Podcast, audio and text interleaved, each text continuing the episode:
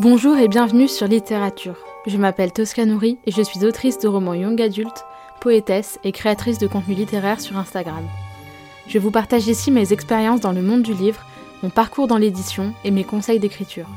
N'oubliez pas de vous abonner afin de ne manquer aucun épisode et de soutenir le podcast.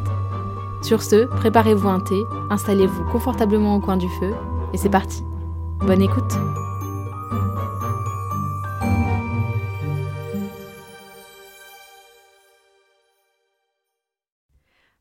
à tous et bienvenue dans ce nouvel épisode Auteurview. Auteurview, c'est un format qui a pour but d'interviewer dans un format libre, c'est-à-dire qu'il n'y a pas de durée ou de questions prédéfinies, euh, des auteurs reconnus et inspirants qui viennent pour euh, nous partager euh, voilà, leurs tips, leur parcours d'écriture, leur parcours d'édition, euh, voilà, c'est des interviews qui sont à chaque fois très plaisantes et très inspirantes. Et donc aujourd'hui, j'ai le bonheur de vous retrouver pour une interview avec Nell Pfeiffer, une autrice que j'ai rencontrée sur Instagram et avec qui je me suis liée d'amitié. Il se trouve que j'ai eu un gros gros coup de cœur sur son compte Insta au départ et que j'ai eu le bonheur d'apprendre quelques temps plus tard que son premier roman allait être publié chez Hachette.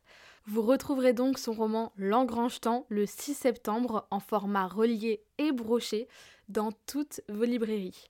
Je vous laisse avec nos échanges qui sont une fois de plus très inspirants et que je suis très très très contente de vous partager aujourd'hui.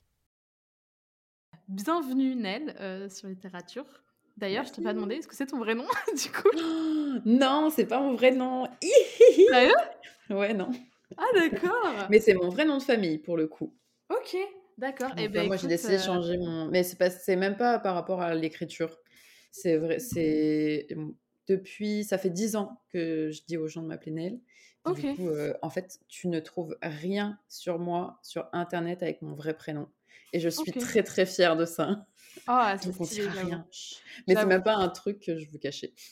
D'accord. Ah non, bah attendez, euh, je récapitule, l'interview vient de commencer, mais parce qu'en fait, juste avant, on discutait en off et elle me demandait si c'était mon vrai prénom, Tosca. Oui, Tosca est mon vrai prénom, Nouri est mon vrai nom de famille. Bref, et du coup, en l'appelant, je me suis dit, mais est-ce que c'est son vrai nom ou pas? Bref, donc non. Euh, bah, du coup, est-ce que Nel, tu peux te présenter un petit peu pour les gens euh, qui ne te connaîtraient pas, ou même ceux qui te connaissent, euh, remettre un peu les points sur les i, l'église au milieu du village, et, voilà, et nous faire un petit peu un petit pitch de, de toi, ta vie, ton métier, ce que tu fais en dehors de l'écriture, l'écriture, ton... toi, voilà. Allons-y. En gros. Parfait. Donc, je m'appelle Neb Pfeiffer, j'ai 27 ans. Oh mon Dieu, le mois prochain, j'en ai 28. Je sors mon premier roman chez Hachette Roman au mois de septembre et je suis donc autrice depuis, je dirais, un petit peu plus de, de 10 ans environ. C'est vrai que je m'y mets réellement depuis un bon 4 ans, mais j'ai vraiment commencé à écrire il y a un peu plus de 10 ans.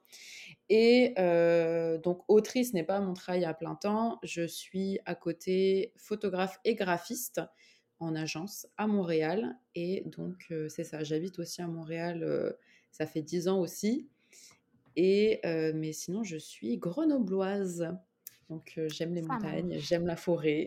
Ouais, bah, Québec, ça marche aussi.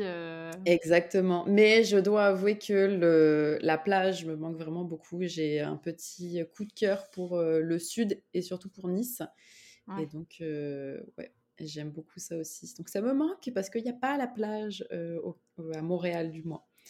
Donc euh, donc c'est ça. Et puis sinon, euh, je suis donc une autrice de fantasy principalement. Je n'écris pas vraiment de contemporain, ni thriller, ni quoi que ce soit. Et je lis aussi principalement de la fantasy et surtout du young adult. Donc voilà. Ça marche. Bah écoute, merci pour cette présentation. Je n'aurais pas dit mieux.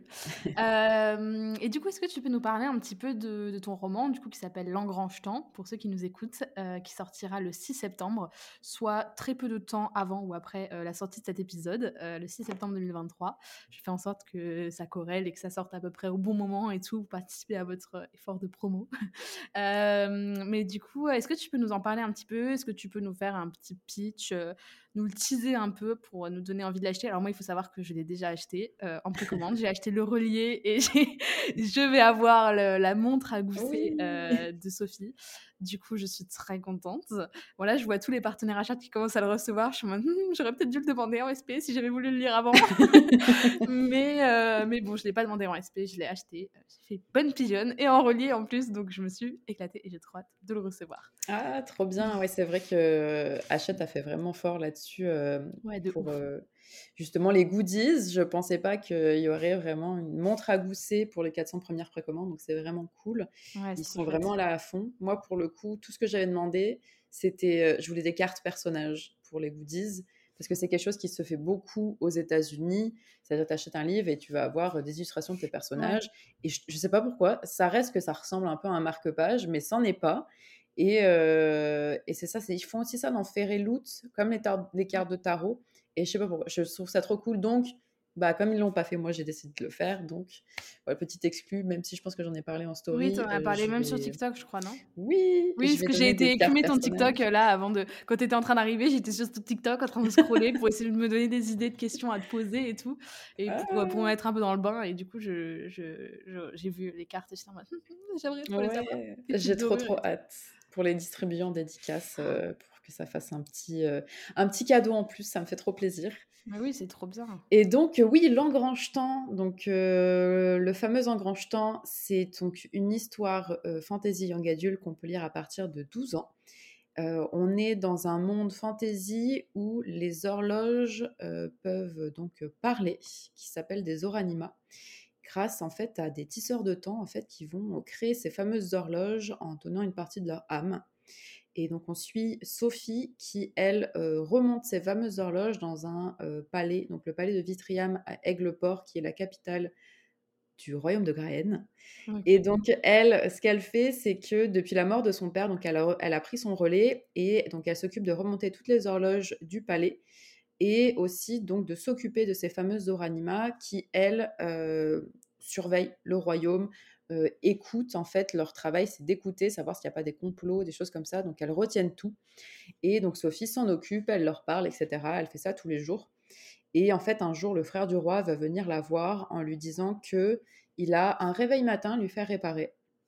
Elle accepte, et en fait, elle va découvrir que ce fameux réveil matin est en fait un engrangetant parce qu'en fait, parmi ces fameuses horloges, il n'y a pas que des oranima qui existent, donc c'est un large panel qui s'appelle les horloges prodigieuses, et en fait, euh, au-delà des oranima, toutes les autres horloges magiques sont interdites. Mais malheureusement ou heureusement, euh, donc Sophie va accepter de suivre donc Dimitri euh, avec l'engrange-temps qui donc permet de remonter le temps. Et en fait elle dans l'idée elle espère pouvoir revoir son père vivant en remontant le temps et en fait, elle va se retrouver coincée 30 ans en arrière. Euh, et donc, elle va tout faire pour pouvoir rentrer chez elle, en, tout en essayant de ne pas annihiler sa propre existence. Donc, euh, donc c'est ça. Waouh, c'est hyper intéressant. Genre, euh, ça me fait penser un peu à. Enfin, j'ai pas mal, je, sais je sais pas pourquoi, mais j'ai pas mal vu des trucs récemment sur justement le côté le temps et si tu fais, tu vois, comme dans genre Interstellar et tout, si tu, mmh si, tu joues, enfin bref, euh, longtemps en arrière, enfin bref, des, bordels sur le temps. Je trouve ça giga, giga. Mais c'est, en vrai, de base, je, quand j'ai commencé à écrire cette histoire, je me suis dit, je vais faire un truc chill vraiment pas compliqué, mais, mais si vous avez décidé de faire un truc pas compliqué, mais choisissez pas un truc avec le temps en fait. Bah non, parce bah que bah c'est si compliqué en fait. Ah c'est vraiment le truc qui est au cœur de toutes les théories quantiques les plus. Euh, bah, c'est ça. Alors, euh. Il y a tellement de paradoxes et tu te dis, mais finalement, si elle fait ça et si elle refait ça, finalement, ça au final, ça peut pas exister, mais tu le fais quand même exister. Donc il faut que tu trouves des parades. Et ça, je m'étais quand même un peu renseignée. C'était quoi les différentes parades euh, pour pas avoir de paradoxe temporel, etc. Donc, euh, donc c'est ça. Donc au départ, non, c'était pas censé être compliqué. Je voulais vraiment un petit one shot. Finalement, ça va être une duologie. Et donc le deuxième tome est fini d'écrire. Donc je vais l'envoyer ah, à mes éditrices là bientôt euh, pour pouvoir commencer le travail éditorial. Et ça devrait sortir en avril 2024. Oh, mais trop chouette, ça sort vraiment rapidement. Ça, c'est cool parce que quand tu es obligé d'attendre genre un an et demi, une, un tome suivant, euh, surtout quand c'est des trucs un peu compliqués, tu sais, genre euh, des, des, des, des fantaisies et tout, où tu as des, des, termes techniques, euh, des trucs et tout. laisse tomber, après, c'est mort, hein, moi, tu me perds. Hein. non, c'est vraiment cool. C'est vrai que Hachette Roman, pour le coup, ils essayent de faire en sorte de sortir entre les tomes, un, faire un 6-7 mois. Je sais que c'est pas. En fait, ça, ils vont pas l'obliger, mais ça va dépendre juste de, de la de si l'auteur il y arrive ou pas aussi. Ouais, mais de plus en plus, même toutes les maisons, elles ont compris qu'en fait, quand tu as trop de temps entre toutes les maisons, je le vois là, chez Slalom, euh, surtout les grosses sorties, laisse tomber, le tome 2, il faut qu'il arrive très vite après. Quoi. Surtout le tome 1 ben et le tome 2, parce que c'est là où tu as le plus de, de perdition, en fait, où tu as le plus de perdition entre les lecteurs. C'est quoi Est-ce qu'on perd 50% de, des lecteurs entre chaque tome? Plus. Quelque chose comme ça? Ouais, plus, même. Ah ouais, quand tu vois les ventes, ouais, quand tu vois les, ventes, ouais, ouais, ouais. Là, moi, du coup, comme je suis en stage, j'ai accès à GFK, qui est, tu sais, l'outil qui mesure toutes les ventes de tous les livres en France. Mmh Et enfin, je crois que c'est je pense que c'est tous les livres. Je sais pas si c'est que Interforum ou tous les livres. Enfin, en tout cas, je crois que c'est non, je crois que c'est tous les livres. Et euh, tu vois, j'ai par curiosité, j'ai regardé pas mal de livres et tout pour euh, voir un peu comment ça se situait, pour euh, tu vois, pour comprendre un peu, ouais, voilà, voir. Moi, moi, il y avait des livres que je pensais super populaires. Enfin, je pensais qu'ils étaient vachement vendus et en fait pas tant que ça. D'autres, j'étais choquée, genre tellement ils se sont vendus, alors que je savais que c'était bien vendu, mais peut-être pas à ce point-là. Mmh et, et, en fait, tu vois que c'est ouais, c'est plus de 50% hein, souvent. Ouais, ça dépend, ça. dépend, mais généralement, c'est ouais, c'est un, un, truc qui se vend à 10 000. Euh, si t'es à 3-4 000 déjà au deuxième tome, c'est bien, tu vois. Ah ouais, quand même. Ouais, c'est. Ça, faut arriver à, à bien. Je trouve aussi tu as, le marketing des réseaux sociaux aussi bah, qui va, qui va, jouer dans ce sens-là aussi. Mais c'est vrai que il y a beaucoup de gens aussi qui vont pas acheter le tome 1 tant que le tome 2 est pas sorti, par exemple, bah, que la trilogie est pas finie. Donc c'est sûr que pouvoir sortir le tome 2 très vite après. Tu vois, moi j'ai eu des questions à ce propos euh, quand j'ai quand la cover reveal est sortie. On m'a dit ah est-ce que le tome 2 est-ce qu'il y a un tome 2 déjà? Est-ce que c'est une saga? Et puis c'est ça généralement j'aime bien répondre oui, c'est une duologie et le tome 2 va sortir dans pas très longtemps. Ouais, tu fais bien préciser ouais. J'ai eu des réponses, ils me disaient ah bah c'est cool, ça va je vais l'acheter parce que je sais que le, le, tome 2 va sortir bientôt. Quoi. Mais c'est, et, l'édition reliée de Lagrange Temps, elle est en illimité Elle est en limité ou pas? Non, elle n'est pas limitée. C'est vrai qu'on pourrait croire, mais. ça dépend.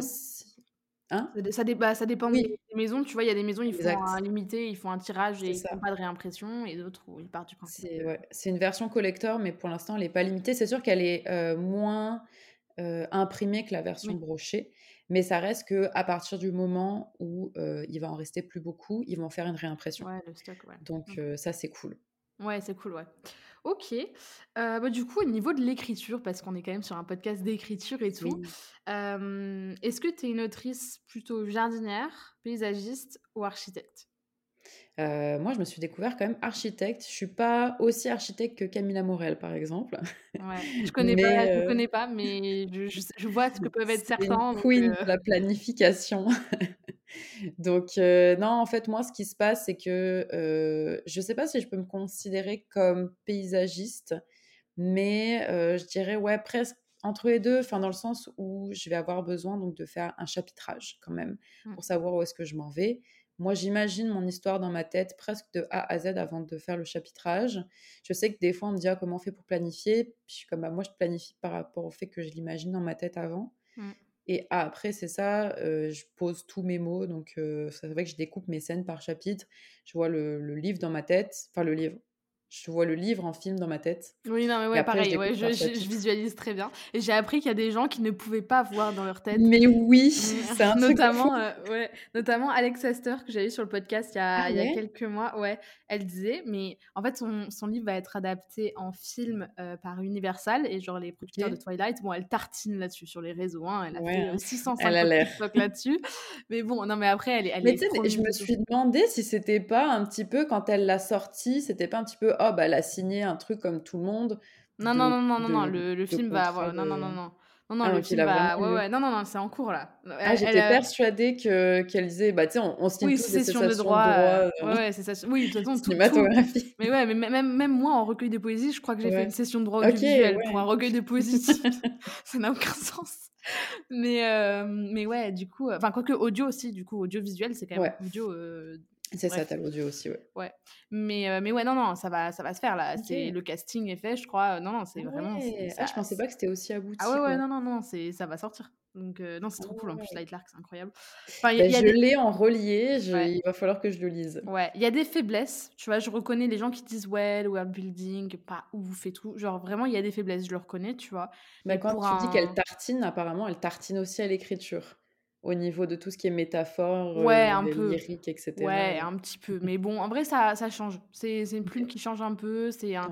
Je trouve que moi, j'ai pas lu de trucs comme ça. Pourtant, j'ai lu quand même pas mal de fantasy maintenant. Enfin, j'en ai pas lu des tonnes, tu vois, mais je lis quand même souvent de la fantasy. Pas que, mais souvent. Et en vrai, assez original quand même dans l'univers et tout. Enfin, j'ai pas eu l'impression d'avoir trop de trucs euh, vus et déjà vus. Mais c'est vrai que moi, j'ai été très, très, très refroidie par les reviews anglophones. Parce que je sais pas si tu avais suivi, bah, je pense que si, vu que tu l'as interviewée, mais tout le bad buzz que ça a fait autour d'elle, c'était effrayant. Vraiment, c'est pire. mais c'est juste parce qu'elle a été éditée parce qu'il y, avait, y a eu BookTok et tout, et que, et que il y a des rageux qui supportent mmh pas que les gens qui réussissent sur les réseaux et tout. T'as envie de dire, mais les gars, si c'était vous, mais jamais. Enfin, dire, imagine, toi, tu fais un TikTok qui fait des millions de vues et on t'édite en partie grâce à ça, pas que, mais en partie. Et tu vas. Enfin, qui, bah, qui cracherait dessus, tu bah vois? oui, c'est ça, exact. Non, mais je veux dire. un truc trop bien qui arrive, tu vas pas dire, oh non. Bah ouais. si tu ton rêve qui te permet de, de, se réaliser, oui, tu fonces carrément. Mais c'est sûr que les gens ont été hyper virulents à son propos jusqu'à ce que, du coup, je pense que son livre est tombé à 1,5 étoiles sur Goodreads ouais, non, à l'époque. C'est un cauchemar, cauchemar de tous les auteurs. Et du coup, ça m'avait refroidi quand on a annoncé la version française. Mmh. Mais en bonne pigeonne que je suis, comme le relier est trop beau, je l'ai quand même acheté. ouais, non, mais t'as bien fait. Non, parce que vraiment, genre, c'est. Enfin c'est moi ça me ça me rend ouf tu sais quand on va cracher sur les gens parce qu'ils ont eu une opportunité que, tu t'as pas eu t'es là en mode mais ouais, ça. oh genre on est où là? Surtout qu'en plus tu vois elle, a enfin je veux dire elle a enfin franchement en plus enfin je te conseille d'aller écouter si tu veux l'épisode de podcast euh, ouais, j'ai avec elle mais vraiment cool. mais ah bah c'est gentil. Mais genre vraiment tu vois que et même elle en parlait plein de fois elle disait mais genre vraiment elle a échoué plein de fois genre mmh elle a été refusée par enfin par des dizaines de maisons et tout. T'as envie de dire à un moment les gars euh, je veux dire euh, c'est pas son premier enfin je veux dire tu vois quelqu'un qui écrit son premier truc qu'il a jamais écrit de sa vie, qui écrit une daube et qui fait un TikTok et que ça marche et tout.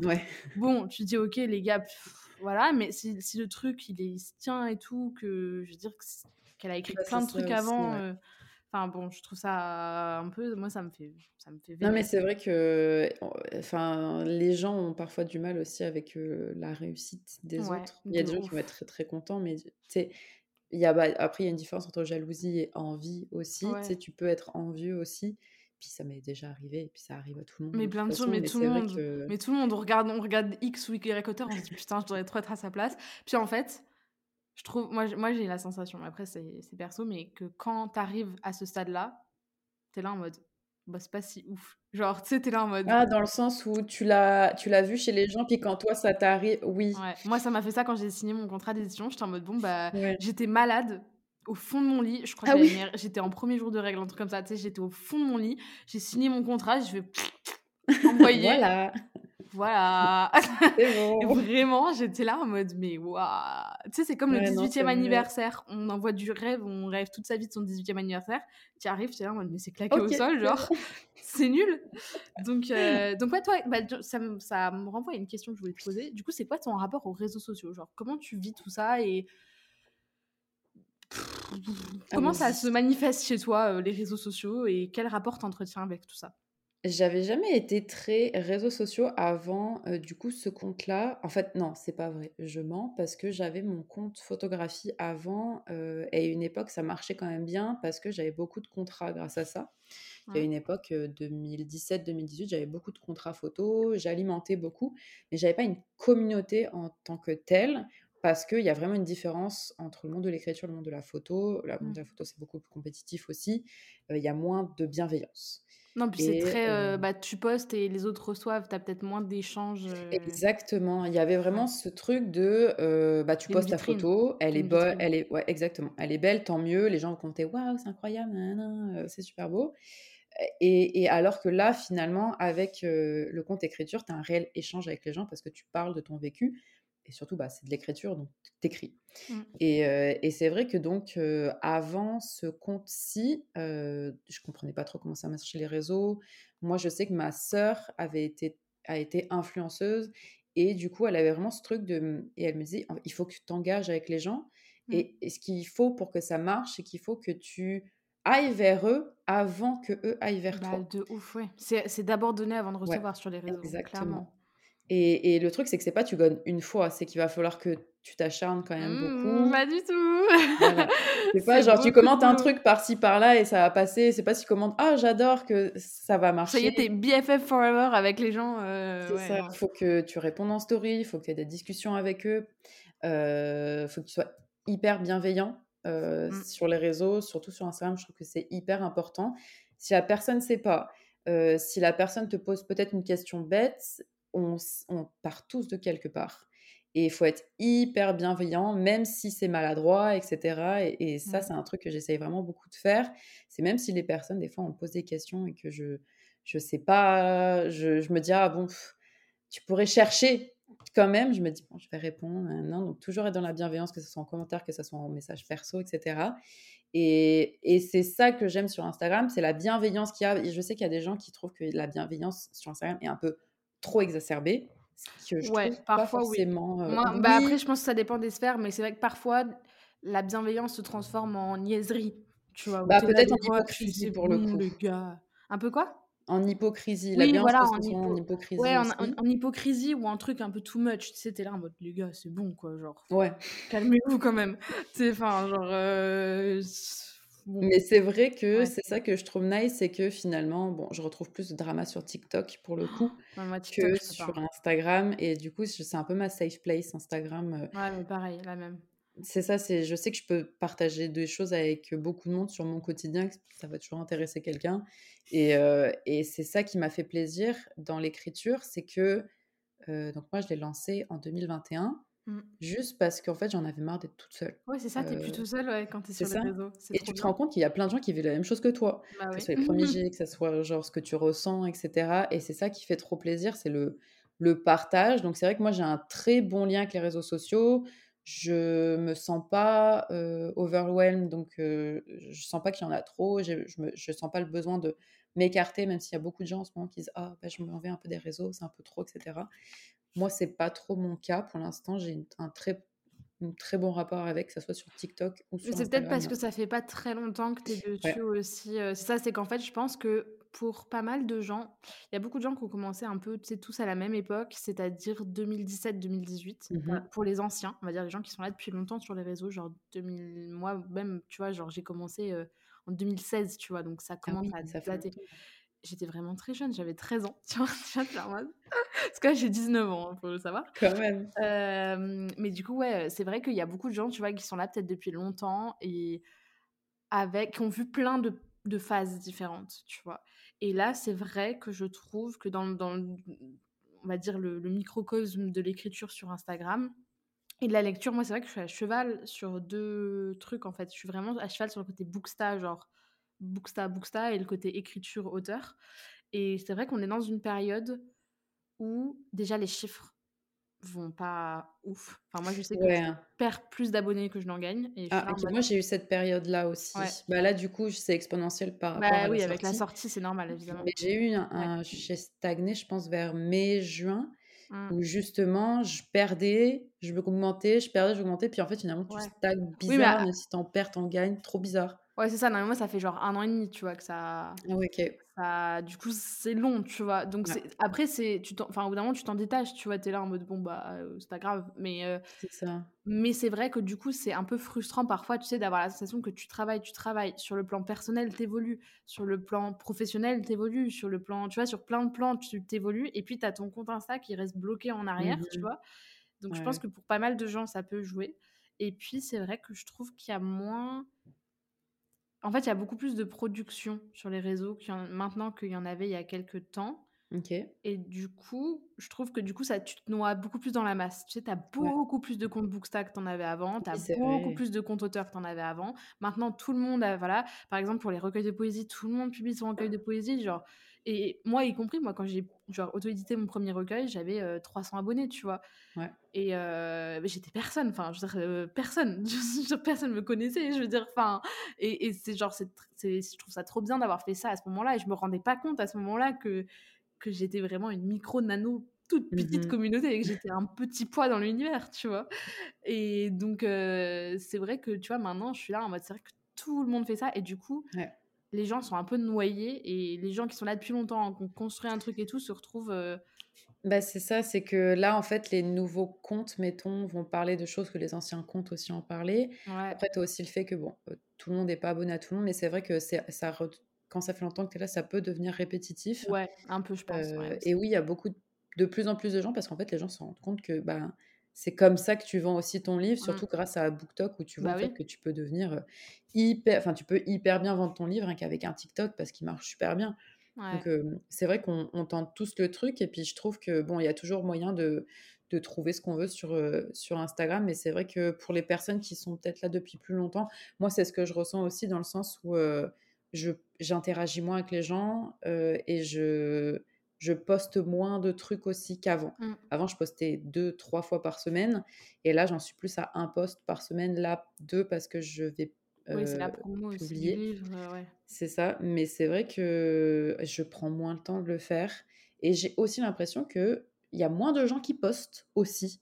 Mmh. C'est peut-être la période aussi. Mais, mais en fait, j'ai l'impression que ça s'est inversé. C'est-à-dire que les gros comptes postent moins et les petits comptes postent beaucoup plus. Oui, c'est vrai. Et du coup, euh, du coup, tu as une espèce de frontière qui se. Tu sais, un espèce de, de balancier. Alors, vous, vous voyez pas à l'écran, mais je fais un truc avec mes mains. Mais je trouve qu'il y, a un balancier qui se fait plus trop. Du coup, on se retrouve. En fait, on sait plus trop. Euh, tu mais je pense. Je trouve que c'est une nouvelle génération. Je sais pas si tu vois ça, comme ça. Oui, c'est ça. C'est vraiment ça. C'est genre. on a des palais de génération euh, de Booksta euh, ouais, c'est ça. C'est ça. Sauf qu'en fait, bah, les gens qui étaient là avant, ils sont là en mode non, mais moi, je vais pas partir. Hein. Tu sais, ils sont bah non, mais en fait, moi, je suis là, euh, stay in the place, tu vois. je suis bien là, laissez-moi tranquille, tu vois. Et c'est vrai. Il y a un peu ça, tu vois. Un peu Et sur C'est trop bizarre. C'est ça. Puis sur Booksta, pareil, je pense qu'il y a aussi une espèce de rivalité qui dit pas trop son nom, tu vois où t'as un peu les gens qui lisent genre depuis 2012, qui ont, kiffé ça, qui lisaient de ouf avant et qui se sont un peu lancés sur les réseaux et qui ont mis du temps, tu sais, et tout, qui, se, ont mis beaucoup de temps avant d'acquérir un minimum de notoriété, qui ont beaucoup, beaucoup lu, qui ont beaucoup, beaucoup de, de, de, de passifs derrière eux et tout. Et puis, t'as de plus en plus des gens qui se mettent à la lecture grâce à BookTok euh, et ce qui est super, tu vois, c'est génial, c'est l'objectif, donc c'est génial. Mais qui du coup créent des comptes TikTok et ils deviennent parfois plus, tu vois, plus connus et tout que des gens qui étaient là, ça fait genre 10 ans qu'ils sont dans le game, ils sont en mode putain, les gars, ça fait chier, tu sais, genre, putain, Moi, c'est pas mon cas, enfin, pas trop mon cas, mais. mais c'est exponentiel là en ce moment. C'est vrai que c'est cool parce que finalement, de plus en plus de gens euh, s'intéressent à la lecture. Et au-delà de ça, de plus en plus de gens s'intéressent à la fantasy young adult. Enfin Ça, c'est bien, ça. Puis là, on est un peu sur une era de, de fantasy young adult et, on est super contents, nous, des auteurs de fantasy young adult. Parce qu'il il y a 14 ans, quand j'ai commencé à écrire vraiment pour pouvoir être publié, j'ai dit 14 ans. Oui, t'as dit 14 ans. En 2014. Ah, 14 ans, ouais, c'est ça. J'avais 19 et c'était en 2014, c'est pour ça que j'avais le ouais. donc quand j'ai commencé, euh, c'est vrai qu'en fait c'était toute la période Harry Potter et donc moi j'étais, je voulais écrire parce que je voulais faire un monde comme Harry Potter aussi large, etc. Mais c'est vrai que pour le coup, la fantasy young adult euh, était absolument, enfin très très mal représentée.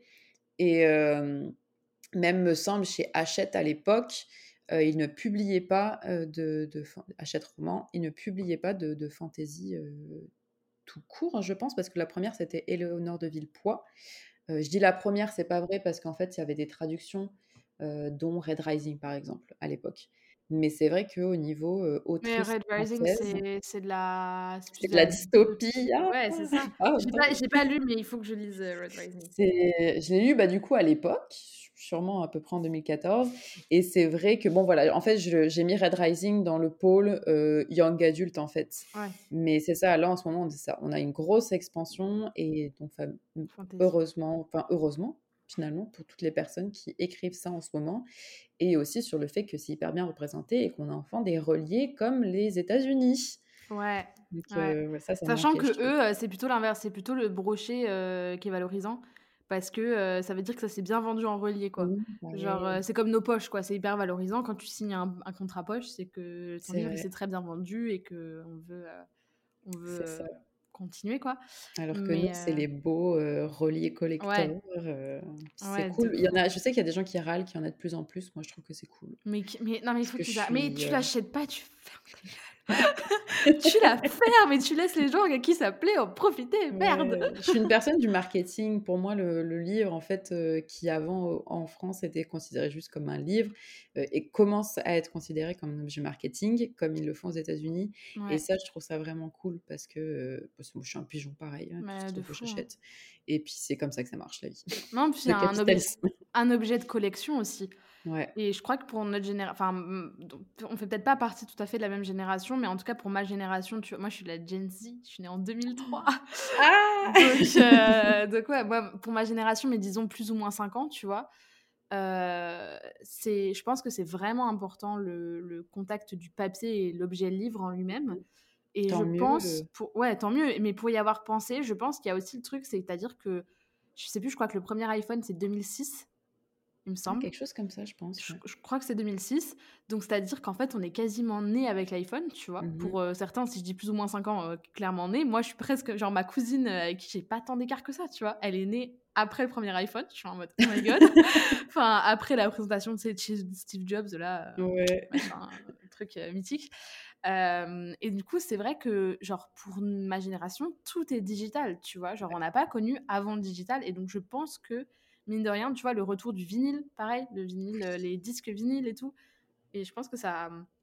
Il y a vraiment ce côté objet de collection, objet physique, genre on veut le truc physique. Bah c'est bien parce qu'il y avait vraiment une époque quand j'étais euh, à la limite plus jeune et que peut-être on commençait à plus parler de numérique, il y avait vraiment cette idée de se dire oh bah euh, dans quelques années le papier ça n'existera plus. On n'aura plus rien et tout. Alors que là ça revient en force de fou. Euh, là c'est ça fait en sorte que ça coûte plus cher malheureusement. Ouais. Mais, hein. voilà oui. en France oui en France comme tout. aussi hein. ouais attends en France là tu vois le panier de course moyen. Là je suis à Paris pour mon stage s'il te plaît.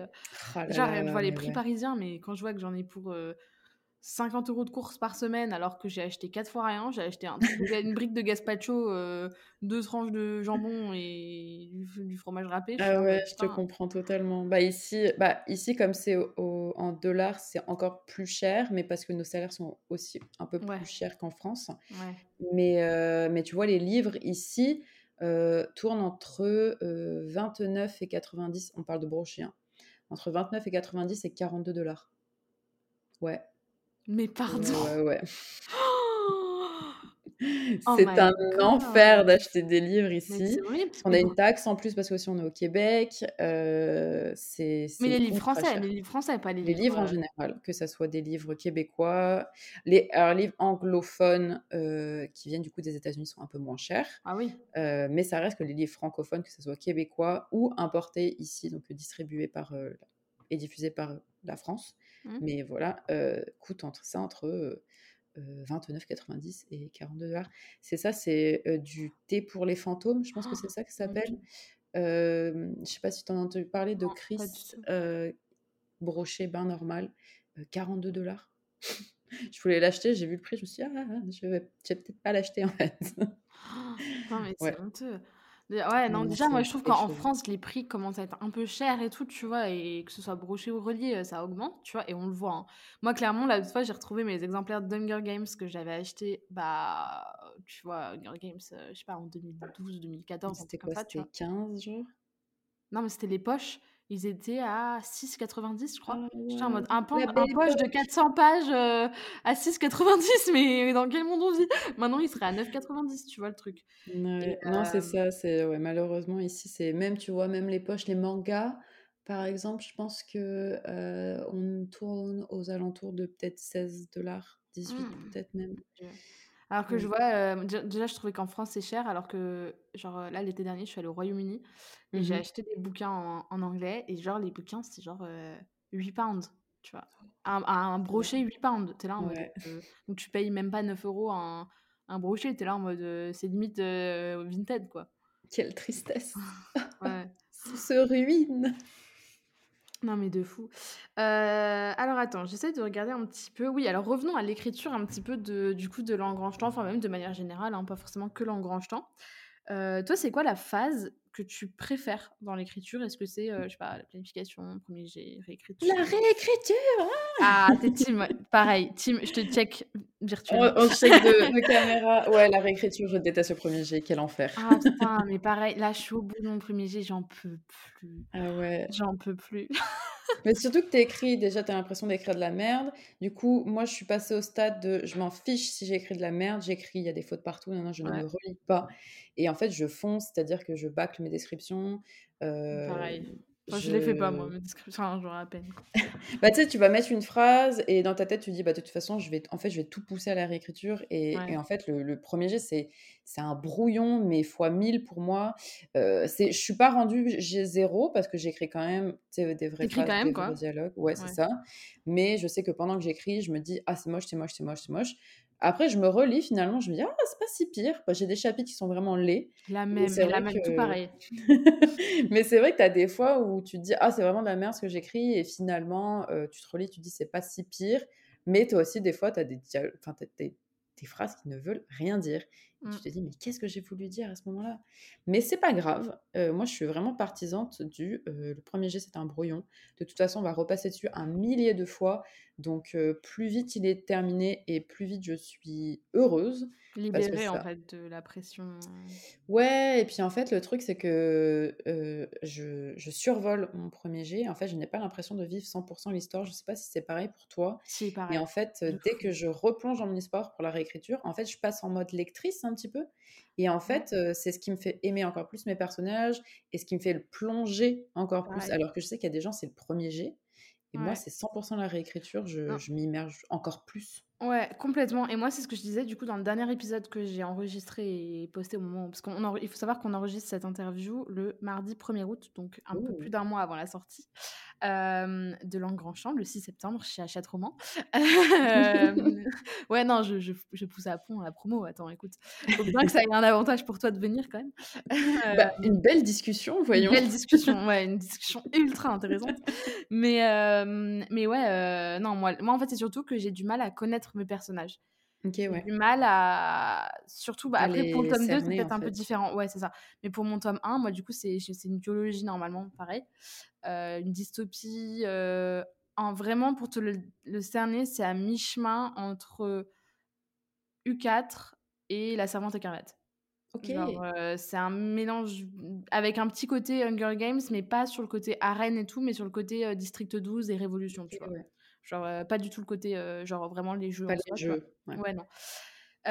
Du coup, voilà. Et, et vraiment, genre, quand j'ai commencé mon premier tome, mais je savais pas où j'allais. Enfin, je savais où j'allais, mais genre, j'étais du père. Quand je relis mes notes du ce moment-là, je me mais T'avais beaucoup de personnages? Enfin, t'as beaucoup de Non, personnages j'ai pas beaucoup de personnages, c'est ça le pire. C'est que comparé à mon premier roman, genre, qui est un roman historique où j'avais genre vraiment facilement 40 personnages, genre Ah oui? récurrents, tu vois? Genre, euh, enfin, des personnages genre où- qui sont nommés et tout, tu vois? Mhm. Nommés dans ma tête avec une, une, im- enfin, vraiment une, une face, genre une photo, tu vois. Ils ont un visage. Ouais, ouais, ils ont un visage. Euh, là, vraiment, j'ai deux, j'ai deux narrateurs, donc deux personnages vraiment principaux, principaux, trois personnages vraiment importants après, et euh, après, euh, je sais pas, deux personnages euh, secondaires. euh. Enfin, après, je vais en avoir d'autres, tu vois, mais des personnages vraiment, genre, récurrents, euh, nommés, avec une tête et tout, tu vois, vraiment, genre, deux personnages Donc, c'est vraiment pas beaucoup, mais j'ai du mal à les connaître. Je j'avais du mal à, j'avais du mal à les rencontrer et tu sais, à avoir la sensation que bah, ils existaient et que ils, à cerner des caractère. personnages plus faciles que d'autres aussi. Je sais que j'ai eu beaucoup de facilité avec Sophie quand j'ai Mm. commencé. Et pour l'anecdote, euh, quand j'ai écrit mon premier jet de mon tome 2, euh, le personnage de Dimitri, mon euh, la personne donc du coup de chez Hachette Roman qui a lu le livre, m'a dit en retour, on ne reconnaît pas le personnage qu'on nous a dépeint dans le tome 1. Mm. Puis ça me... J'étais toute retournée, je me disais, comment ça on a rec- ben, je, je le connais, mon personnage, enfin, je sais, je sais comment il réagit, me- je me semble. Et, et c'est ça, et en fait, ça m'a vraiment perturbée pour la réécriture, parce qu'à chaque fois que je voulais le faire parler, je me disais, ok, est-ce que ça ressemble à Dimitri ou pas? Est-ce que c'est quelque chose qu'il dirait? Et finalement, en fait, je me suis surtout rendu compte que la façon dont je le dépeins dans le tome 1, N'allez c'est pas. pas vraiment lui, Ouais. c'est le, c'est la personne que Sophie voit et pas la personne qu'il est réellement aussi.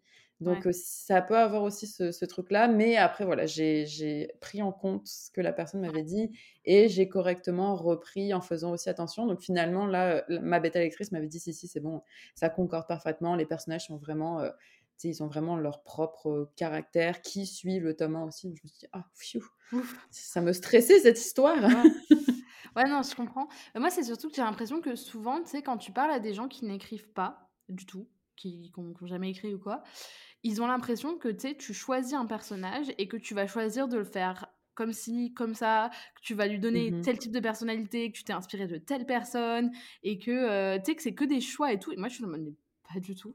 moi, je le ressens pas. Moi, je le ressens comme si les personnages et même l'univers, c'était, tu sais, un, tu sais, je sais pas si tu vois, mais chez Nature et Découverte, ils vendent des, des, des, bulles. cartes, des, non, des, des, cartes, euh, genre des cartes de la Terre, des, des, planisphères, je cherchais le mot. des planisphères à gratter, où tu sais, tu grattes les pays où tu as été. Ah, ben, j'ai l'impression. que tu le vois. Moi, mon roman, c'est genre, euh, tant que j'ai pas tout gratté et que je vois pas le truc dans son absence, ben, genre, ça va pas, tu vois. Mmh et parfois, c'est juste t'essayes de, de faire rentrer des scènes ou de faire rentrer des personnages, genre leur donner un caractère, en fait, tu te dis non, mais ça va pas. Et ça va pas parce que c'est pas leur vérité, tu sais, c'est genre, t'as pas encore trouvé la bonne vérité qui convient à ce personnage. je sais pas si toi tu le ressens comme ça. Bah, ça m'est arrivé justement pour mon tome 2, pour un personnage hyper central que j'ai fait rentrer dans le tome 2 et que je voulais faire timide, un petit peu réservé, etc. Pas du tout. Arrivé hyper sûr de lui, euh, rigolo, etc. Et, euh, et en fait, c'est ça, c'est je me suis un peu laissée dépasser par ce personnage-là, mais j'ai aimé ça. Mmh. Parce que finalement, la façon dont aussi l'intrigue se déroulait faisait en sorte que ça n'allait pas avec ce qui allait arriver de toute façon. Mais c'est vrai que oui, pour, ça m'a fait, spécialement pour celui-ci, un, gros changement. C'est pas ce que tu avais prévu, mais c'est ce qui était le plus vrai et le plus proche de... Exactement. Ok, je vois. Euh, attends, je regarde un petit peu. Quel est le meilleur conseil d'écriture qu'on a pu te donner? Ou alors le truc genre le truc que tu as vu sur les réseaux ou un truc tu vois un, truc genre que qu'on t'a donné et que tu as appliqué, tu vois? Ah, c'est une très bonne question parce que je pense que j'ai dû en plus j'ai dû en, en, lire, bah j'en ai lu beaucoup depuis que je mmh. suis sur Instagram, des trucs très très pertinents. Euh... À quel enfer, j'ai un trou en plus. Bah, moi, je vais donner le meilleur. Vas-y, vas-y. Je vais donner enfin, un que j'ai eu récemment et que j'avais jamais envisagé. Tu sais, je m'étais jamais dit. Ah, j'en ai un qui vient en plus. Et je vu, moi, c'est Manon Fargeton. Manon Fargeton, meilleur compte TikTok à suivre quand on est auteur. Genre vraiment, je trouve qu'elle donne des conseils qui sont hyper intéressants. Sur TikTok, ouais. TikTok, hyper intéressant. Et elle, donnait, elle disait notamment que dans un de ses TikTok, j'essaierai de retrouver le TikTok et si j'arrive à le retrouver, je le mettrai en lien dans, la, dans la, les mmh. notes de l'épisode, où elle explique en gros que quand tu un personnage décrit quelque chose, enfin, quand un personnage voit un autre personnage faire quelque chose, tu n'as pas besoin de préciser qu'il le voit faire. Je sais, je l'ai vu. Voilà, ou qui tourne la tête. Par exemple, moi, je sais que je mets souvent, genre, je tourne la tête vers lui oui. pour le voir faire ça. Mais si tu décris ce qu'il fait, forcément, il le voit, le personnage. Voilà, forcément, si tu, voilà, si, voilà, si c'est un point de vue, forcément. Après, ça fonctionne pas si tu es en point de vue externe. Ouais. si tu es en narrateur, enfin, ton narrateur qui parle, bah oui, forcément, s'il tourne la tête, il va le voir faire, tu vois. Donc ça, c'est un truc, je dirais pas que c'est forcément le meilleur conseil d'écriture, mais c'est un truc auquel j'ai pas pensé et qui m'a, voilà. On a vraiment ce besoin de décrire les yeux et justement... Euh, oh mais c'est mon enfer personnel, personnellement. Je, personnel, personnellement. Oui. je parle avec des répétitions. Je suis fatiguée, d'accord? Je sors d'une journée de stage harassante. Euh. Mais oui, euh, j'ai dû, dû rechercher les faire un contrôle F de tous mes regards et yeux dans mon document. Non, mais Il avait vraiment beaucoup. Oh là là, difficile aussi de, de, Parce que des fois, en fait, puis dans mon roman, il y a un une grosse part de la couleur des yeux aussi. Et donc, du coup, j'aime beaucoup décrire la couleur des yeux, la façon dont les gens regardent aussi. C'est vrai que c'est quelque chose qu'on a toujours envie de faire parce que, je sais pas, les yeux, ça dégage quelque chose. Et, et, ouais, c'est sûr que j'ai. Dans les films surtout, parce que dans la vraie vie, en vrai, pas tant que ça, je trouve. Mais dans les films, moi, je bug sur les yeux. Mais dans la vraie vie, je m'en fous de la manière dont les gens me regardent, tu sais. Ou dans la manière dont je regarde les gens, c'est pas quelque chose auquel je fais gaffe. Mais dans les films et les livres, ça, ça prend une importance démesurée. C'est vrai que dans les films, la face, ouais, les petits détails en fait. Les, que, petites mimiques, les petits trucs. Alors, dans la vraie vie, on s'en branle, tu vois. Mais, mais un, un, conseil que j'ai vu il y a quelques temps sur Instagram qui parlait du fait, en fait, de quand on fait des métaphores ou qu'on veut décrire quelque chose, euh, au-delà de chercher des synonymes, de chercher le champ lexical. Et en fait, ça peut apporter beaucoup de. de, de euh, comment on peut dire ça? Euh, beaucoup de c'est pas du c'est pas de bien mais ça peut apporter quelque chose à votre paragraphe descriptif si on décide d'aller dans le, champ lexical. Je sais pas vous décrivez quelque chose euh, et qu'en fait vous décidez de partir sur une métaphore de la danse et ben en fait vous allez regarder plein de termes qui ont rapport avec la danse afin de pouvoir étoffer en fait la description. Mmh. et euh, je l'avais fait par exemple je pense que je l'ai fait sur la fin euh, de l'engrange temps sur le le, dernier chapitre où on parlait d'une scène de spectacle, donc je parlais des rideaux, je parlais de la scène, je parlais peut-être, tu parles de la couleur, etc. Puis en fait, c'est ça qui peut apporter beaucoup euh, d'intérêt en fait finalement à ta description. Et c'est ça, c'est euh, justement par le champ lexical. Et je pense que la, euh, la personne qui avait écrit ça, c'était Chronique d'une môme écrivaine. Je pense que c'était elle qui en parlait. Et, et ça m'avait vraiment frappé. C'est quelque chose que j'essaye de faire aujourd'hui quand je décide de faire une belle description ou une description interne du, de, ce que pense le personnage, j'essaie justement d'aller dans le champ lexical. Et, et, en fait, ça peut apporter ça, ça peut étoffer les descriptions. Ouais, je comprends. C'est vrai que c'est intéressant comme, comme truc. Moi, je sais que je parle pas de ouf avec des métaphores et tout parce que euh, bah, je suis dans une dystopie, donc ça s'y prête moins, tu vois, que, que de la fantaisie. les métaphores pour tout et n'importe quoi. Non, mais pour, pour de la fantaisie, c'est sûr que ça s'y prête. Moi, surtout que j'ai un de mes deux personnages qui est euh, vraiment, je vais pas dire illettré, mais qui est vraiment genre très pratico-pratique, tu vois, genre vraiment très, euh, très centré sur genre action-réaction, les dangers, les choses pertinentes, euh, voilà. Alors ça, que faut que ça colle avec tes personnages. Voilà. Et donc je vais pas lui faire parler euh, des trucs euh, de fou, tu vois. Faut que je reste dans un truc logique. Et du coup, je pense que ça se sent aussi à la narration, alors que mon autre personnage est plus plus dans justement un truc un peu plus poétique ou un petit peu plus genre coucou les petits oiseaux, tu vois. C'est un peu plus un peu plus de, un peu plus de naïveté, tu vois. Donc, donc du coup, faut que ça ressorte aussi dans la narration, quoi. Faut, c'est logique. Euh, voilà, alors attends, il y a une autre question que je voulais te poser. Une question que je pose très souvent, que je pose en fait à tous les gens qui viennent euh, dans ce format, donc Authorview, qui est sur la question de l'échec. Et c'est notamment une question que j'avais posée à, Alex Astor, parce que j'adore parler de l'échec et j'adore montrer. il faut en parler. Voilà, que en fait, que l'échec c'est jamais définitif, tu sais, et que ça dépend comment tu t'en sers et tout. Et je trouve qu'en France, vraiment, on a cette mentalité de merde par rapport à l'échec, où genre on. On veut pas le montrer en fait, et qu'on veut montrer juste les réussites. Ouais, on a honte. Euh, et en plus, on considère ça parfois comme définitif. Euh, mmh on a peur d'être jugé, on a peur d'être. Enfin, il y a plein de choses, je trouve, qui sont autour de l'échec et qui sont hyper intéressantes. Du coup, je voulais savoir. Et en plus, ce qui est hyper intéressant, c'est que les réponses sont toujours différentes. Et du coup, je voulais savoir, toi, quel est ton rapport à l'échec? Qu'est-ce que tu as appris de tes échecs? Quels échecs tu as pu avoir? Parce que là, c'est ton premier roman publié, mais peut-être que tu en avais essayé d'en faire publier avant, j'imagine. Euh, donc voilà, comment est-ce que tu vis ça et qu'est-ce que tu en as appris? Enfin bref, qu'est-ce que tu peux nous dire de ton rapport à l'échec? Euh, je me considère comme une personne assez résiliente euh, mmh. dans la vie. avant, donc là, c'est sûr que c'est mon premier roman qui sort, c'est une grosse sortie. j'ai une version reliée, donc tu sais, je sais qu'il y a beaucoup de personnes qui le voient sur les réseaux et qui doivent se dire ah, elle a trop de chance, oh, elle a réussi le premier coup, son premier roman et déjà tout ça. oui, bah, c'est pour ça que je te demande parce que je n'ai pas trouvé de choses. Je, n'ai pas réussi à. Enfin, je, n'avais pas en mémoire. De, je t'avais pas entendu parler de d'autres choses. Non, mais de d'autres choses. Tu vois, je me dis, euh, tu as des gens, ils peuvent parler de leurs anciens. Tu vois, par exemple, Alex Astor qui parle du fait qu'elle a été rejetée plein de fois. Bon, après, elle en fait des caisses, mais tu vois, où tu as pu capter à un moment qu'il y avait eu d'autres trucs avant. Et c'est marrant parce qu'en préparant l'interview, je me suis dit, mais c'est son premier roman qu'elle écrit? j'ai fait une, j'ai fait un épisode de podcast de, de Margot de Seine, donc pas une interview, mais une autre. c'est quoi déjà? Anecdoteur, je crois. Anecdoteur, exactement. format anecdoteur. oui, ou c'est toi qui parle, qui fait un non-stop pendant 5 minutes. Et en fait, j'avais fait ça parce qu'en fait, ce qui s'est passé, c'est que du coup, je parlais de mes fameux refus et mmh. échecs que j'ai eu. Parce que mine de rien, oui, l'engranchement, ça s'est super bien passé. Mais en fait, moi, j'écris depuis 2014.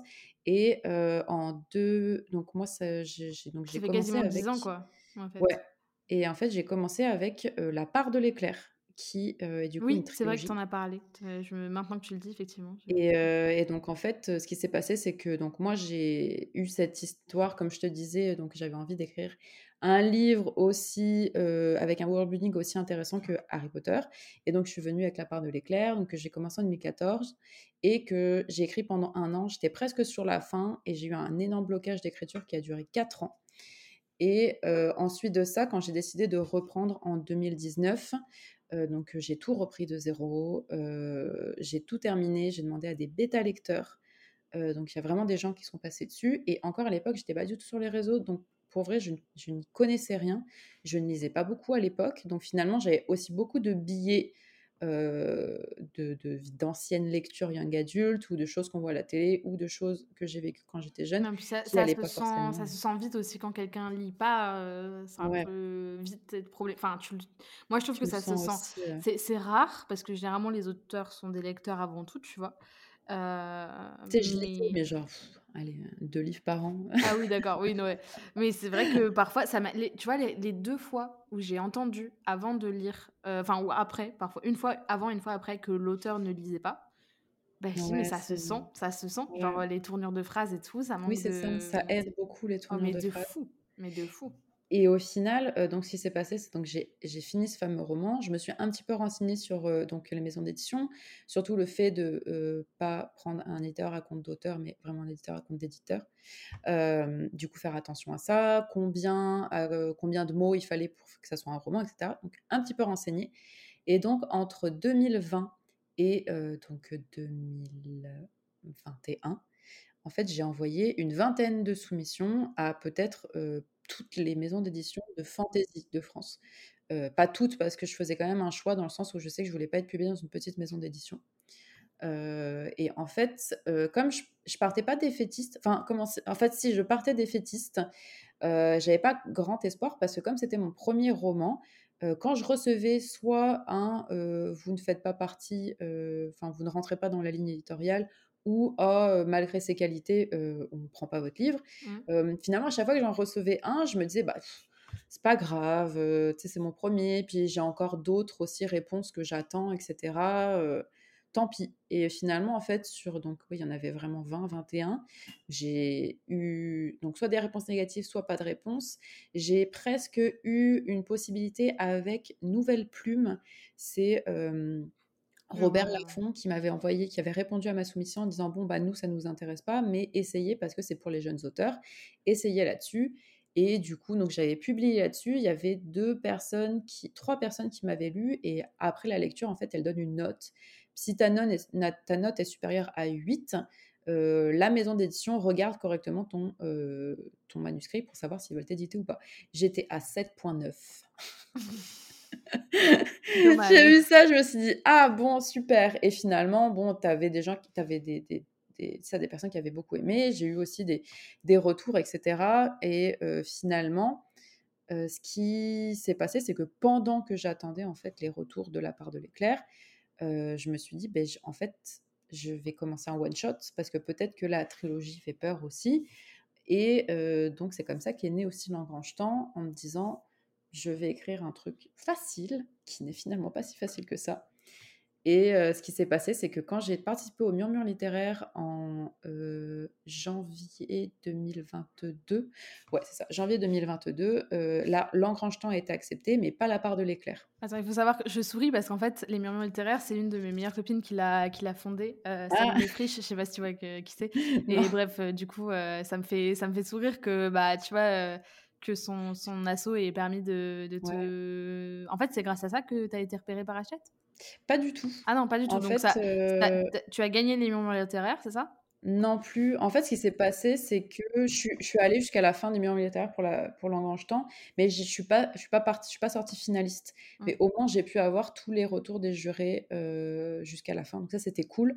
C'est ça qui m'a permis de faire la deuxième version de Langrange-Temps euh, qui ressemble à la version qui va être publiée d'ailleurs. Mais en fait, le truc, c'est que la part de l'éclair n'a pas été euh, du tout acceptée au million littéraire. Et même dans le mail de refus, on m'a dit que mon histoire n'était pas du tout originale et qu'il y avait beaucoup de répétitions et de verbes faibles. Et j'ai lu ça, je me suis dit, oh. bon, va vraiment falloir que je fasse quelque chose. et, et, pour le coup, euh, l'engrangetant a été accepté. Et en fait, c'était surtout le fait que j'ai eu une sorte de grosse. Euh, je pense que c'est un déclic qu'on peut appeler quand j'ai lu La passe miroir. Et je ne sais pas pourquoi, j'ai l'impression que je l'ai lu comme si j'avais lu un manuscrit qui me disait comment écrire un roman. Et, euh, et, je l'ai lu et à la fin j'ai su écrire. Non, c'est pas vrai, c'est pas comme ça que ça se passe. Hein, mais euh, j'ai pas lu, j'ai pas lu la passe miroir parce que la taille me fait peur depuis. Je l'ai, mais franchement, je l'ai acheté quand le premier tome est sorti, donc euh, ah calcul et je ne l'ai toujours pas lu. Donc je sais, tout le monde dit ça. Après, il y a des avis mitigés il y a des gens qui disent enfin il y a, y a, deux teams tu sais. Il y a une team incroyable vraiment révélation la passe miroir genre de ouf. Et des gens qui disent bah je comprends pas la hype donc du coup bah, j'appréhende un peu aussi j'ai peur d'être déçue et tout. Enfin bref. Du coup mais ouais donc toi tu as vraiment vécu comme un guide de Ouais, en fait, c'était la première fois, je pense, que je lisais un roman qui était aussi bien écrit. Mmh. Et en fait, Christelle Labos a cette force d'utiliser des mots pour décrire quelque chose qui sont très justes, mais des mots qui ne sont pas forcément utilisés dans ce genre de phrase. Je ne sais pas comment expliquer ça, mais euh, elle va utiliser des, des, des, types de mots que, que, qui n'iraient pas ou qui ne décriraient pas ça de base, mais ce qu'elle utilise, c'est image exactement ce qui se passe. Et c'est un truc de fou. Et c'est ça, sur la construction des phrases qu'elle fait, etc., moi, ça m'a beaucoup inspiré. Et en fait, euh, donc c'est aussi grâce à ça que Langrangetant est né. Et Langrangetant ne serait pas Langrangetant si j'avais pas lu La Passe Miroir parce que finalement, euh, je sais qu'on m'a déjà fait plusieurs fois la réflexion qu'il y avait des petites touches passe-miroir au niveau de mmh. la rédaction. Euh, mais vraiment, c'est minime. Je pense que ça peut ressembler par rapport plus aux métaphores que je vais utiliser. Mais, euh, et ce qui n'est pas du tout le cas justement avec la part de l'éclair à l'époque où mmh. je l'avais donné au murmure littéraire, parce qu'en fait, c'était une vieille version de 2019-2020. Et donc, c'est ça. Tout ça pour dire que oui, donc euh, la part de l'éclair a jamais été acceptée pour l'instant. Euh, peut-être, donc je l'ai toute réécrit. Finalement, je ne veux pas laisser cette histoire de côté. Euh, je l'ai réécrit, je l'ai fini là en mars, la réécriture, et je l'ai donné à Hachette. Donc peut-être. Si aussi, j'imagine, l'engrange temps marche bien, il y a toujours un peu la vente. Donc, euh, ouais, il y a des belles choses qui peuvent arriver quand même euh, à ce niveau-là. C'est une histoire qui me tient vraiment beaucoup à cœur. C'est une histoire qui me fait peur aussi parce qu'elle a des codes qui euh, me correspondent moins aujourd'hui, mais qui ont quand même des valeurs super intéressantes que j'aime beaucoup. donc, donc c'est ça. Donc oui, c'est sûr que j'ai pas décidé d'écrire mon premier roman. Il a été accepté. Ouais, je suis vraiment passée sur le. J'ai été refusée beaucoup de fois et j'ai essayé beaucoup de fois aussi. Mmh la part de l'éclair, je pense que je l'ai écrit 4-5 fois quand même. Et euh, l'engrangetant, je l'ai écrit 3-4 fois aussi. Et, euh, et, même, voilà, même si la, le processus de l'engrangetant, c'est un petit peu le processus rêve de beaucoup de, que beaucoup de gens aimeraient avoir. À côté de ça, il y a aussi un manuscrit un petit peu qui est resté euh, sur le bord de la... quoi. Ouais. Et du coup, ouais, donc toi, toi pour l'engrangetant, ça s'est passé euh, soumission classique, euh, achète. Euh, Exactement. ok, et ça a été repéré, et signature, et. Exactement, c'est champagne, et voilà. Mais en fait, c'est ça, c'est que, en fait, depuis le début où j'ai écrit l'engrangetant, que ça soit de sa création, donc de, de, de son idéation jusqu'à l'écriture, jusqu'à la soumission, ça s'est hyper bien passé. Et c'est comme si, en fait, c'était une évidence. Moi, je crois un peu, un peu au destin, quand même. Et, et, en fait, tout ce qui s'est passé depuis que, que, cette idée est apparue, tout s'est trop bien passé, en fait. Que ça soit euh, l'idée, comme sur des roulettes. Ouais, que ça soit le premier jet que j'ai écrit en 20 jours, comme si ah j'étais. Ah ah mais j'ai écrit 50 000 mots, c'était un petit nano Wirmo, c'était pas un gros roman, j'ai pas écrit 150 000 mots. Oh là là, non mais arrête, tu me fais mal. J'étais en vacances, mal en disant euh, ça. je faisais ça tous les jours. Oh mon dieu. Donc oh, en fait, c'est ça, c'est que euh, j'ai écrit très très très vite. Et puis parce que je voulais le donner au murmure littéraire, donc il fallait que je l'écrive vite et que je le réécrive vite. après 50 000 mots, ça va. C'est-à-dire que moi, mes standards, c'est genre 120, 130 000 mots. Du voilà, c'est ça. Hein, mais non, puis moi, je suis pas du tout marathonienne. Mais non, non, mais, non, mais je te parle plus, c'est bon. Ok, on arrête le podcast. non, je rigole. Mais ouais, et ouais, c'est ça. Donc j'ai écrit le premier jet très très vite, j'ai fait la réécriture assez vite pour pouvoir l'envoyer au murmure littéraire. Euh, j'ai été choisie au murmure littéraire pour euh, donc les deux phases euh, de choix, même si je me suis fait quand même défoncer. on doit l'avouer. De toute façon, murmure littéraire, tu te fais défoncer. Hein. Voilà, les jurés sont pas très sympas. J'ai eu des ils je, sont. parlerai pas ici, mais j'ai eu des petits problèmes avec une personne du jury aussi. Mais en tout cas, par rapport à un truc que j'avais dit dans mon roman, qui n'était pas acceptable et qui était mal perçu. Mais en tout cas, donc finalement, j'ai j'ai fait une réécriture. En fait, ce qui s'est passé, c'est que quand j'ai reçu le premier OK des murmures littéraires en mai avec les premiers retours, j'ai fait une réécriture de cette première version que j'ai envoyée à Hachette en mmh. juin. Euh, et, quand j'ai reçu les deuxièmes avis de, des Murmures donc les finaux, donc j'ai pas été choisie finaliste, mais j'ai quand même eu les derniers avis. Mmh. Euh, il y a eu beaucoup de choses, donc euh, voilà, plus de mal que de bien, mais en fait, qui m'a fait beaucoup réfléchir sur le roman. Et finalement, ce qui m'a permis de faire cette deuxième version qui, est, qui ressemble à la finale qui va être publiée. Et sauf que j'avais envoyé à Hachette. Et je me disais, oh là là, qu'est-ce qui va se passer? Merde, j'ai envoyé, j'aurais dû attendre. Oui, exactement, parce que je suis une personne pressée dans la vie et je voulais l'envoyer vite, vite en me disant, c'est bon, il est final, c'est sûr, ça marche bien, etc. Et puis, euh, je me suis dit. Euh, ah, j'ai trop peur de faire ça, moi. Je me connais. En hein. fait, c'est pas si grave. J'ai, enfin, pas j'ai appris, mais. Oui, non, mais de toute façon, euh, moi, je le vois bien en maison. je suis désolée, mais déjà, si le pitch de base, il colle pas à la ligne éditoriale, tu, tu ah, déjà peut-être au moins non, mais je veux dire, tu as, genre et pitch. C'est-à-dire que déjà, les éditeurs et les éditrices, ils vont vous regarder ton pitch. Si le pitch, ça les branche pas, que c'est pas dans ce qu'ils ont. Parce qu'en fait, il faut savoir que les éditeurs, ils ont aussi dans leur tête, et ça, je, je pensais pas que c'était autant, tu vois. Mais ils ont en mode, bon, bah, cette année, on veut publier euh, deux romantaisies, on veut un mmh. truc comme ça. Et en gros. C'est comme ça qu'ils choisissent. Bah, il y a ça aussi, ouais. Il faut arriver au bon moment, enfin, au bon moment, au bon endroit, si tu veux. Et en fait, parfois, c'est pas que ton manuscrit colle pas à la ligne d'ISO et qu'il est pas bon. C'est que soit ils ont déjà trop accepté de choses, soit c'est pas ce qu'ils recherchent en ce moment. Ils, ils, peuvent euh. avoir leur planning qui est plein jusque, par exemple, maintenant, euh, des plannings qui commencent à se remplir pour 2026-2027, tu vois. Et ils sont en mode, bon, on va pas prendre des trucs 5 euh, ans avant. Enfin, je veux dire, il y a un moment, faut, tu vois, faut pas déconner non plus. Et, et en fait, bah, parfois, ça tombe juste mal et, et les éditeurs, ils ont quelque chose de très précis en tête. Et tu peux, as peut-être 80% des manuscrits qui vont dégager comme ça, juste parce que, bah, en fait, ça. non, t'en as, à disons. on va dire quand ça arrive déjà au niveau de l'éditeur, je pense, tu vois. Ouais. je veux pas m'avancer trop, tu vois, mais déjà, tu as un comité de lecture qui va dégager tout ce qui est hors ligne édito, tout ce qui est vraiment mal écrit ou qui est vraiment pas prometteur, ça dégage. Déjà, il y a un gros tri. Et ensuite, tu vas voir l'éditeur qui lui-même va dire, bah non, mais ça, c'est super, hein, mais ça ne rentre pas, enfin, genre, ça rentre pas dans le planning, tu vois. Ou alors, bah, en fait, genre, on a déjà les auteurs maison, on a déjà les. Oui, il y a aussi les auteurs aussi dans la maison qui veulent aussi publier des trucs et je sais que je pense qu'ils les bah, font ils passent prio, clairement, ils passent, prio. Il y a aussi les auteurs qui démarchent. Moi, je sais qu'en l'occurrence, je suis dans... chez Slalom, ils démarchent énormément. Oui.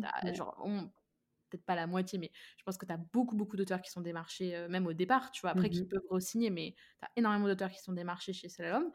Donc en fait, bah, du coup, ils, font tu vois, de la veille et tout. Donc en fait, bah, au bout d'un moment, tu vas pas sortir 5 parutions par mois dans une petite maison, quoi. Tu vois, tu. c'est ça. dans, une, dans une même truc. Donc c'est vrai que bah, déjà, quand ton pitch il, il passe pas, bah, ça passe pas, quoi.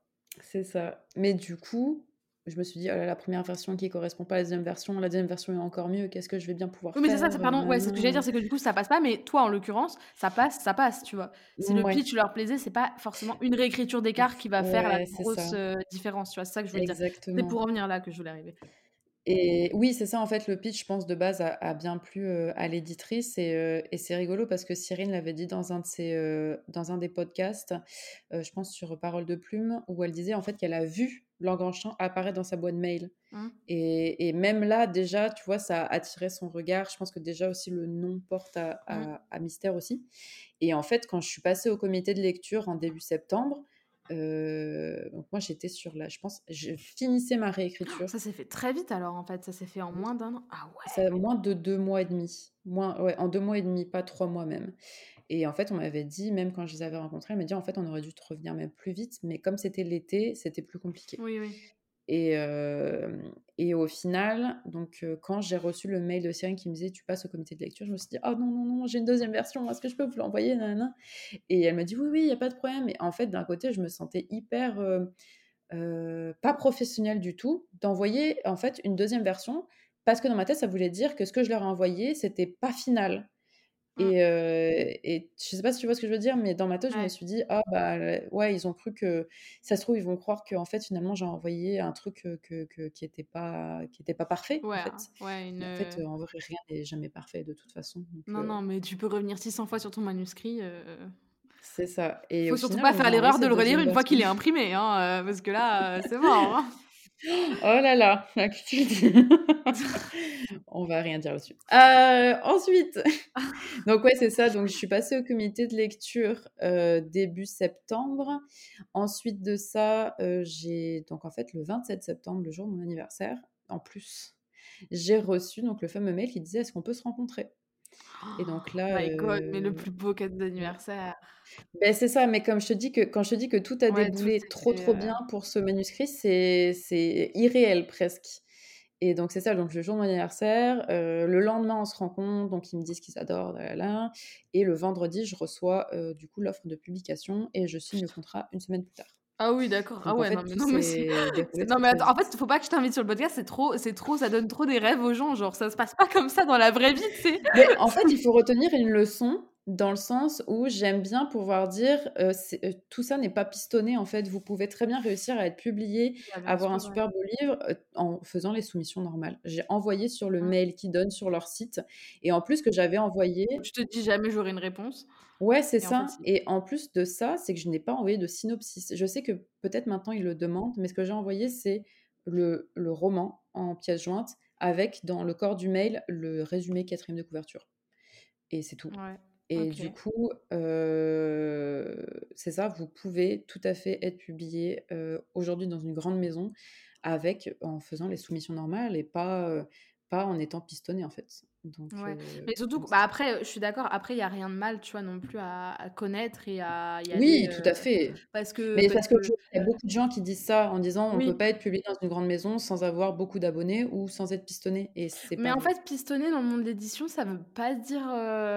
Enfin, genre, j'ai du mal avec cette critique, tu vois, les gens qui vont dire ça. Moi, je suis pas, enfin, moi, je suis pas concernée si tu veux. Mais en fait, bah, si tu veux, tu peux connaître les gens. Hein. Si tu veux, je suis désolée, mais par exemple, voir en salon, voilà, en salon, je suis désolée, mais moi je, le vois, je le vois, je le vois bien parce que je suis stagiaire. On me fait lire des manuscrits en priorité. On me dit, voilà, cet auteur, je l'ai rencontré il y a deux semaines en salon. Euh, du coup, bah, ça passe prio clairement sur tous les autres. Mmh euh, est-ce que tu Écoutez peux bien. Eh oui, Est-ce que tu peux dire le manuscrit? Fais-moi une fiche de lecture en fonction de ce que tu me dis. Euh, bah, je le lis ou je le lis pas, quoi. Ouais. Tu vois, donc ça tombe aussi, c'est bon pour les stagiaires, quoi. Enfin, je veux dire, c'est, faut se dire aussi que parfois ça se joue un peu à pile ou face, tu vois? Genre, tu mmh peux ne pas plaire à un stagiaire qui va dire bah. Et après, bon, en vrai, euh, un manuscrit, dans tous les cas, l'éditeur, il ira checker, tu vois? Après, sauf si le, vraiment tu fais une critique où tu démontes le livre quand tu es stagiaire. Ouais, c'est ça, c'est parce que finalement, le stagiaire va pas faire forcément par ses goûts, mais peut-être va juste, bon, bah, s'il y a des fautes partout, si c'est mal écrit. Oui, oui, voilà, après, voilà. Mais c'est vrai qu'en fait, tu te dis, ben, en fait, c'est un moment, il suffit de aussi pardon de l'expression, mais se sortir les doigts, tu vois.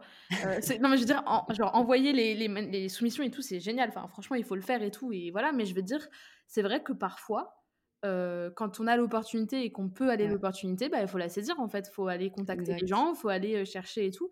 Moi, je vois que maintenant, j'ai plein de contacts de plein d'éditeurs. parce que bah, j'ai des amis par-ci par-là, parce que je me suis fait sur les réseaux, et il faut pas nécessairement avoir des tonnes d'abonnés sur les réseaux pour ça. Moi, j'ai des amis, genre, ils ont genre 100 abonnés sur Insta, bah, j'ai transmis leur nom à mon éditrice, et peut-être qu'ils seront contactés par, enfin, à mon éditrice, à ma tutrice de stage, et peut-être qu'ils seront contactés par ma tutrice de stage, voilà. Et, parce que je, trouve que c'est quelque, chose... ben, c'est quelque chose que moi je pensais pas possible, c'était d'aller parler aux éditeurs au salon. Ouais. je me disais que oh, on va les déranger, il y a beaucoup de gens que je connais qui l'ont fait et, ça et en fait ça marche. Ça paye souvent. Mmh. d'aller se présenter. Rien que c'est ça, avoir des contacts. Et finalement, c'est ça, comme tu dis, pas besoin d'avoir plein d'abonnés sur Instagram pour pouvoir parler à un éditeur. En fait, si vous avez la possibilité d'aller dans un salon et de, de, rencontrer du coup les éditeurs qui vont faire plaisir sur les salons, renseignez-vous quand est-ce qu'ils ils sont sur le stand bah et en fait allez vous présenter. Ils sont là je sais qu'il y a des gens qui hein. font des fiches, mmh. et exactement, il y en a qui sont pour ça. Je sais qu'il y en a qui font des fiches de présentation de leur roman. Euh, mais de fou. Faut laisser sa carte, faut laisser son truc et tout. Non, non, franchement, mmh c'est c'est ce qui marche. Et, et, et, genre, les éditeurs, ils sont là pour ça. Et le nombre d'opportunités qu'on peut avoir, moi, je sais que typiquement, mon stage, je l'ai eu parce que j'étais au salon, au salon de Montreuil 2021. Au Salon Montreuil 2021, j'ai été parler un peu au culot, alors que franchement, j'avais pas énormément d'abonnés sur Insta. Je faisais encore assez peu de Booksta à la community manager de Slalom, qui est donc même pas, euh, qui est en freelance, donc qui est même pas vraiment chez Slalom. Hein. Et, euh, et, bref, on a, on a discuté et tout. Elle m'a proposé de rentrer au book club. J'étais super contente, donc je suis rentrée au book club. Et c'est en rentrant au book club parce que j'ai euh, déjà juste après ça, j'ai euh, une éditrice slalom qui m'a contacté pour me dire est-ce que vous n'avez pas des projets, machin, on cherche des projets? J'étais en mode quoi? Mmh Je vois ça arriver dans la boîte mail. Voilà, en l'occurrence, j'avais, j'étais pas en train d'écrire un roman à ce moment-là, donc euh, bah c'est un peu dommage, c'est un peu mal tombé, tu vois? Ça serait tombé à six mois après, j'aurais eu mon, ma dystopie, mais là pour l'instant, c'était pas encore en projet. Enfin, c'était pas suffisamment avancé dans ma tête pour que je m'engage dessus ou quoi, tu vois? Et après ça, euh, bah, en fait, je suis rentrée au book club. Et au book club, j'ai interviewé deux éditrices de chez Slalom pour un festival en ligne qu'ils font pour la maison. Et c'est après ça qu'on m'a proposé un stage, alors que je l'avais même pas demandé en plus. Enfin, pendant le stage, il me semble que j'avais dû dire un truc du genre, oui, enfin, il me semble qu'elle parlait en disant, ouais, c'est dur de trouver son premier stage dans le milieu de l'édition, c'est hyper dur, mmh c'est hyper compétitif et tout. C'est presque plus dur de rentrer dans le milieu de l'édition en tant qu'éditeur qu'en tant qu'auteur, franchement. Oui, il paraît. ah oui, oui, non, c'est très dur. Et même pour avoir ses premiers CDI, ses premiers CDD, mmh c'est la croix et la bannière. Hein, c'est c'est le chômage assuré. donc, euh, donc ouais, là, je vois toutes mes copines qui sont alternantes, apprenties et tout, elles galèrent. Hein. Et, mmh euh, et, après ça, genre, tu vois, j'avais dû dire, ouais, bah, je comprends, moi aussi, c'est galère, je cherche mon premier stage et c'est l'enfer. et, et, le lendemain, je reçois un mail, est-ce que tu veux pas venir en stage? En mode, ah bah si, bien, sûr. Ah bah, c'est parfait, ça. donc, euh, donc, ouais, non, faut, il, faut, il faut passer par les soumissions. Il faut tester, il faut avoir du culot. c'est ça. Et, euh, et, qui ne tente rien n'a rien. Clairement. Et, il faut, moi, et c'est pour ça que tu vois que je parle de l'échec aussi, c'est en mode, faut toujours se relever, faut toujours retenter, faut toujours. Oui, c'est ça, exact. Bon, on arrive bientôt à la fin de ce podcast. Et du coup, la question que je pose à tout le monde, tous ceux qui viennent, euh, qui viennent sur le podcast, c'est quels seraient les trois conseils que tu donnerais à un auteur, euh, un jeune auteur souvent, ou un auteur qui rêve d'être publié, enfin voilà, un auteur qui, a besoin de conseils. Mais tout le monde a besoin de conseils en vrai, hein, même, euh, même J.K. Rowling, je pense qu'elle aurait besoin de conseils. surtout, elle, a, surtout elle, a besoin de conseils. surtout en communication. Elle a beaucoup de besoin de conseils en communication. du coup, voilà, qu'est-ce que tu pourrais nous dire? Qu'est-ce que tu pourrais nous donner comme conseil pour des jeunes auteurs? Conseil numéro un et le plus important, et j'aime bien répéter, il faut lire. lisez. Je, prends, je suis d'accord, il faut lire. Euh, moi, c'est vrai que de base, je disais euh, lisez dans le genre et dans euh, le, le, genre que vous écrivez. Mmh.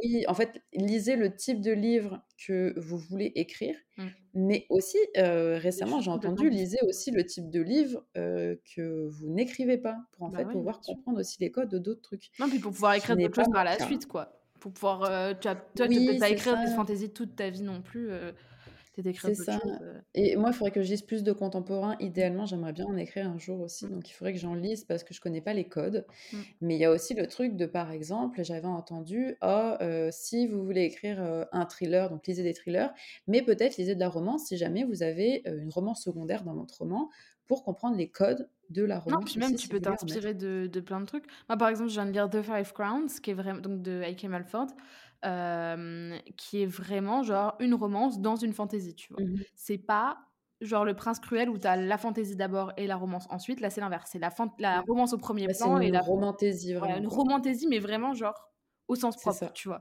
C'est pas juste une fantaisie avec un peu de romance, c'est de la romance dans de la fantaisie, tu vois. C'est ça. Donc, truc quand même très important, lire. lire. Ensuite, écrire beaucoup. Mon deuxième conseil, c'est pas forcément tous les jours parce qu'on n'a pas tous le même emploi du temps. Ça, je suis contre le conseil, je le répète très souvent sur le podcast. ça souvent, mais pas forcément. on n'a pas tous les mêmes, la même vie, etc. Donc, écrire quand même souvent parce qu'en fait, ça permet de, de, de bah, l'expérience de toute façon. Personne n'a du talent et c'est juste de l'apprentissage. Mmh. Donc, ça. Écrire beaucoup, ça aide. Et, au troisième conseil, s'entourer. Mmh. et en fait, c'est aussi beaucoup pour ça qu'on va du coup s'améliorer. C'est pouvoir avoir les questions enfin les questions, les, les, conseils des personnes en fait autour de soi qui vont lire ce qu'on écrit, euh, s'entourer en fait, c'est ça, d'une belle bande d'auteurs, d'auteuristes mmh. qui euh, du coup vont vous permettre en fait de vous améliorer sur vos écrits, aussi de regarder ce que ces autres personnes font pour s'inspirer aussi de leur façon de faire et de comprendre aussi comment eux ils marchent. Et, euh, et en fait avoir du soutien aussi parce que ouais de ouf c'est très dur à écrire hein. Oui, mmh. c'est ça. Et moi, en mmh. fait, ça, depuis que je suis sur les réseaux, déjà, ça m'a permis de rencontrer des personnes incroyables et d'avoir des opportunités aussi quand même très jolies. et puis, c'est ce qui fait en sorte que qu'on se sent moins seul, en fait, Ouais, clairement, ouais. Ouais, clairement. Donc voilà. Moi, c'est vrai que j'ai commencé à écrire avec les réseaux. Tu vois, genre, j'ai commencé à écrire Ouais. parce que j'ai découvert Wattpad et que, en fait, pour moi, c'était pas possible d'écrire, en fait.